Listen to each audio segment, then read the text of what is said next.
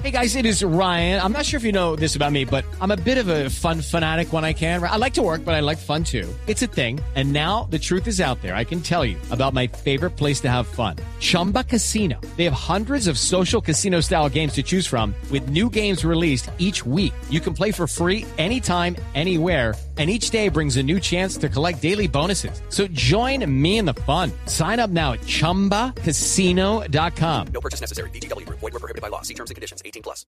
Pues en el municipio de Pasderiporo, doña Marlene Rodríguez, madre del soldado Kleider Antonio Rodríguez, se acaba de enterar de esta noticia de la liberación de su hijo. Esta es su reacción. Feliz, feliz, feliz, feliz, feliz, es la mujer más dichosa del mundo. Tengo una alegría inmensa que no me cabe en el no, se nos cae el universo demasiado feliz. Nos liberaron, estaba en Arauca, pero de ahí no sé más nada. Uy, ¿qué estoy pensando hacer? No, yo, lo, yo lo único que quiero es agarrarlo, abrazarlo y besarlo. No quiero por el momento, no sé qué más haré después. Esto lo importante es abrazarlo y besarlo.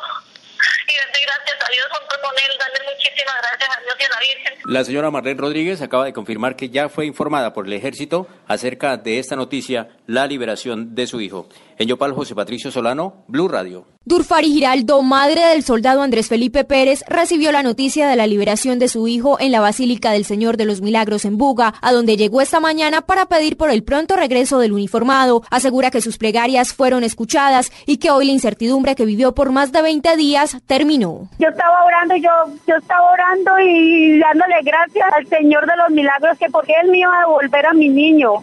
No, es mucha la emoción, es mucha que mi hijo ya, ya salió libre. Padre mío, es un milagro. Yo quisiera hoy mismo estar abrazando a mi niño, estar abrazando a mi muchacho. Dice que espera poder hablar personalmente con su hijo lo más pronto posible y que sea él mismo quien le confirme que se encuentra bien, ya que hasta el momento no han podido comunicarse. Desde Cali, Estefanía Hoyos, Valencia, Blue Radio.